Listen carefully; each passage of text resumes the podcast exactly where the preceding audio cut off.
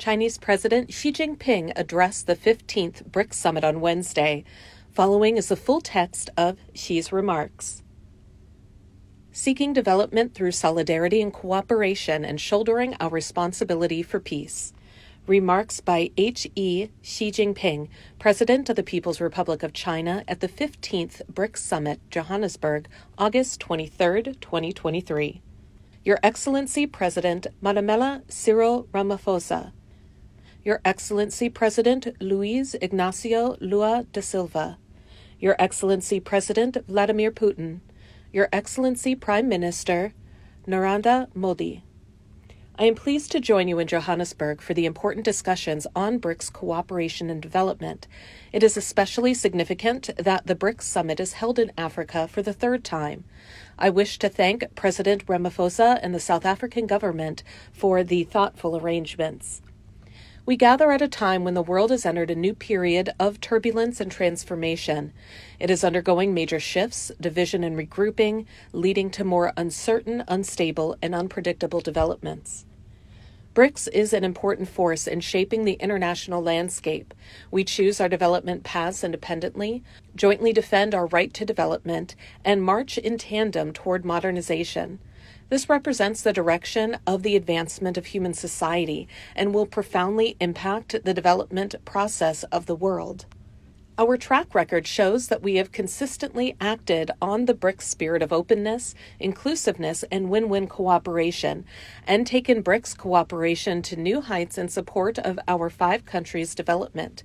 We have upheld fairness and justice in international affairs, stood up for what is right on major international and regional issues, and enhance the voice and influence of emerging markets and developing countries.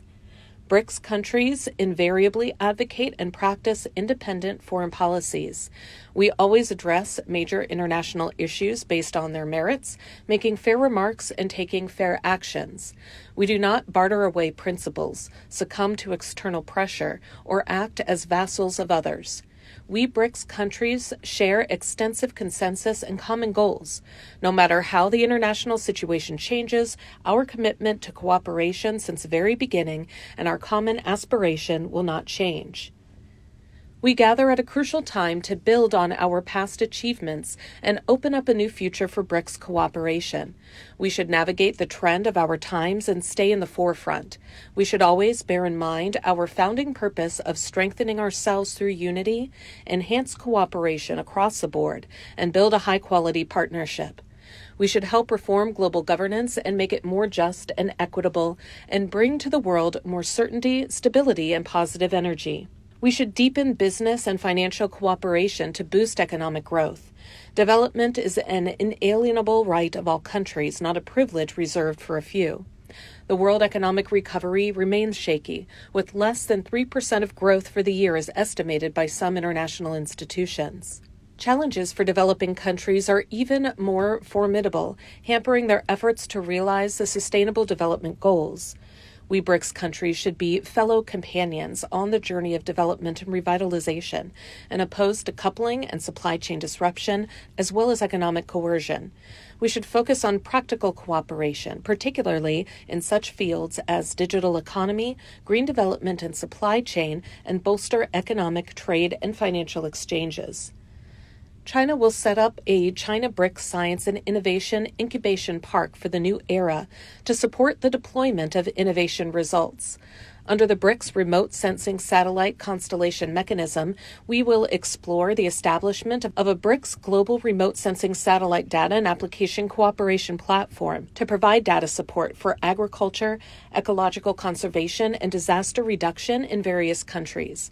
China will also work with all parties to jointly establish a BRICS framework on industrial cooperation for sustainable development as a platform of industrial cooperation and project cooperation in implementing the United Nations 2030 Agenda for Sustainable Development.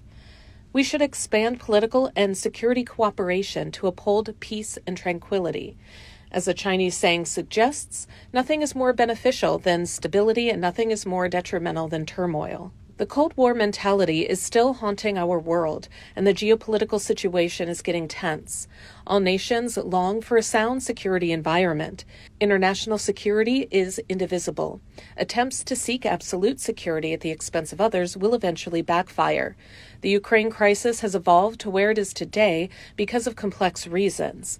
What is pressing now is to encourage peace talks, promote de escalation and the fighting, and realize peace.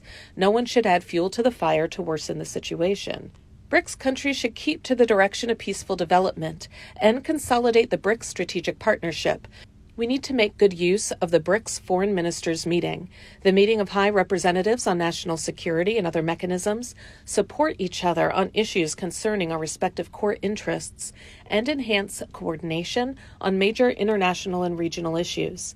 We need to tender good offices on hotspot issues, pushing for political settlement and lowering the temperature.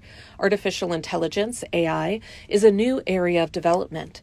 BRICS countries have agreed to launch the AI study group of BRICS Institute of Future Networks at an early date. We need to enable the study group to play its full role, further expand cooperation on AI, and step up information exchange and technological cooperation.